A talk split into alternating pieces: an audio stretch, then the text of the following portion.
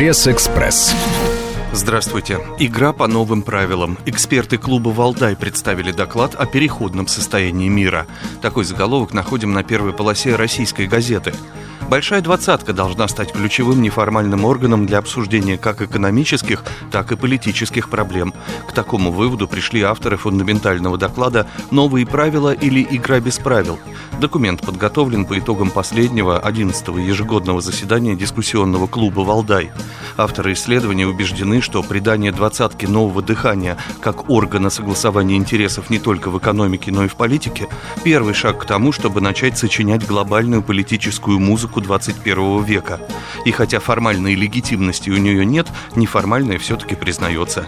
При этом Совбезу безопасности ООН в данном случае остается функция легитиматора, как бы ни критиковали различные страны его деятельность.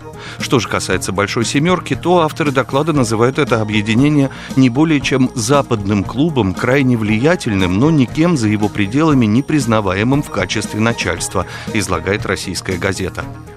Что делать с евро? По прогнозам аналитиков, падение европейской валюты будет длиться как минимум два года. С таким заголовком спешит к читателям деловая газета РБК. С начала года евро потерял 21% своей стоимости по отношению к доллару, а за 10 дней марта 10%. Основная причина падения евро – программа количественного смягчения, запущенная в Европе по аналогии с США в середине января. За полтора года ЕЦБ под руководством Марио Драги собирается потратить на выкуп гособлигаций на балансах банков 1 триллион евро, по 60 миллиардов евро в месяц. То, что евро будет снижаться по отношению к доллару, было ясно и ранее, но что обвал будет столь резким, евро стоит почти столько же, сколько доллар, уже спустя два месяца после начала программы ЕЦБ, не мог предсказать никто, подчеркивает РБК.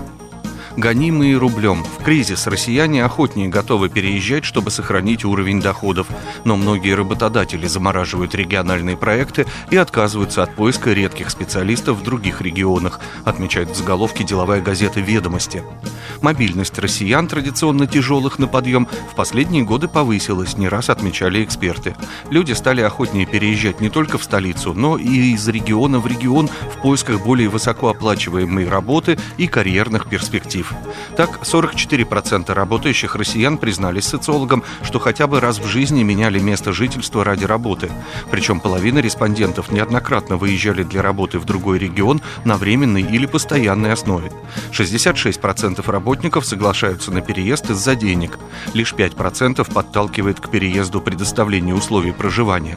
Между тем, в кризис трудовая миграция замедляется, а многим и вовсе придется возвращаться домой, признают ведомости.